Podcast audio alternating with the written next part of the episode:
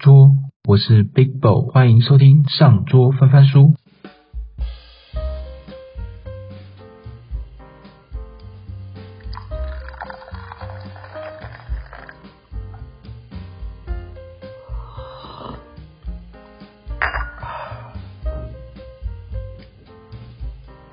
Hello，大家好。目前呢，身处的时代啊，资讯跟媒体的发达，让资讯呢具备多元、快速、强烈、冲击、片面等多种特质。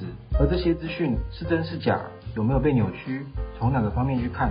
如果不小心呢来辩证，可能啊就很容易迷失在真实与幻象之间，然后进而受到情绪的牵动哦。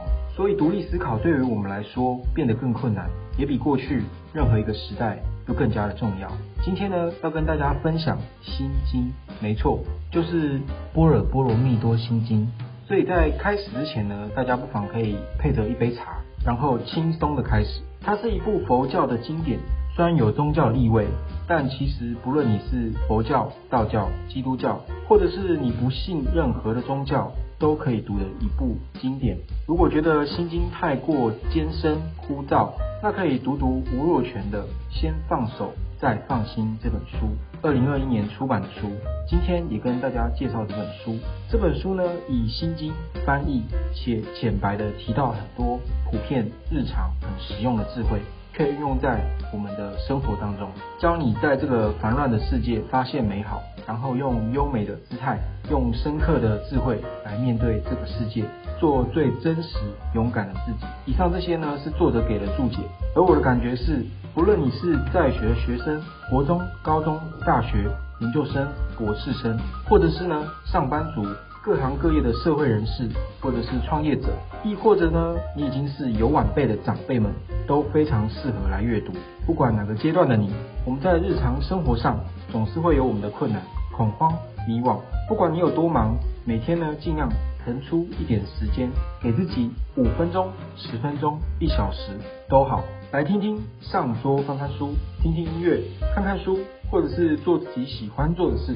这些重点在于觉察自己，找自己。而真正的觉察自己，是让自己看清楚自己所处的状态。每个人其实就像一面镜子，你现在所遇到的所有人事物，就是反射着你的内心。你去到一家店。比如说，你是一个乐观开朗、温暖的人，所以常常呢会感到满足跟开心。打个比方，走进一家店买东西，总觉得呢店员很亲切，服务的很好。但是同样一家店，比较悲观负面情绪的人呢，往往都会觉得这个店员动作怎么那么慢，态度不太好，哦，整体的服务都不是这么好。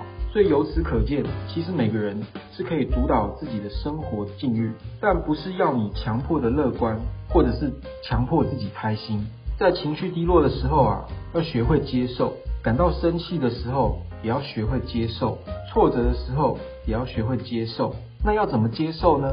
比如说，当我们遇到一些事情，跟朋友吵架，跟家人闹不开心，那一定会有一个事件，或者是当下的情绪所产生的。那我们在遇到这些事情的时候呢，我们就接受当下的情绪，但事后一定要想想为什么，一定要想想。有什么解决的方式，然后学会接受之后，再想想把解决方式套用上去，进而就可以转换你的心情心境。所以接受之后啊，不要否认或者是抗拒，而是要找到解决方式。比如说像我最近跟我的伙伴在开会的时候，我们难免会有不同的意见。那在不同意见相处的时候呢，我们就会有一些争执，或者是甚至思想上的对立。但是在倾听完对方的。不同的角度、观点之后呢，再进而去讨论，找到一个解决的方式，然后转换心境、态度，就会发现会有不同的观点。所以学会接受，不仅仅可以转换心境跟整个态度、观点，还可以把事情呢顺利的解决掉，圆满的完成。不同的观点又会有不同的结果。看待一件事情，不同的角度。就会有不同的情绪，然后造就不同的结果，就像是刚刚所说的。而这本书呢，有段话我觉得不错，跟大家分享。真正的爱自己呢，是把自己当成一片云，让自己活得像云一样的自由，消除执念，没有烦恼。即使是对别人付出爱与关怀，都能够不局限于自我坚持的形式，只要能够让对方呢感到自在，都愿意不计较的舍己利人。现在很多人常把爱自己挂在嘴边，吃好、喝好、穿好、用好，要好好犒赏自己，要好好活在当下。可是呢，却没有好好的关切自己，没有好好的关心自己的内心，找到自己的天赋跟使命，也没有呢去思考如何把自己的价值建立在别人的需要上面，而过度的自我中心，反而会让自己有牵挂跟阻碍。而自我的价值都是相对于更多人的需要才会完整的存在。所以说啊，在找到自我价值的时候，也要常常乐于的跟身边周遭朋友分享，懂得分享发散出去之后呢，才会吸引更多不同的观点跟角度。而这一类呢，都对自己是好的成长。最后再跟大家说，《心经》啊，还是可以读读看的，才两百多个字，虽然呢不一定能够一次读懂，但很神奇的是。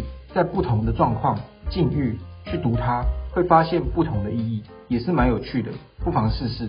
那吴若权这本《先放手再放心》，它以心经来解读，非常白话，也叙述了很多生活的面向，可以运用在我们的生活当中，很适合在放学的时候、下班的时候，当你累的时候、遇到困难的时候，都可以读读这一本《先放手再放心》。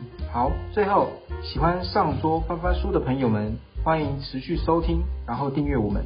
我是 Big Bo，以书籍为基础，以观点为佐料，让我们的思维更加完整。下周见喽，拜拜。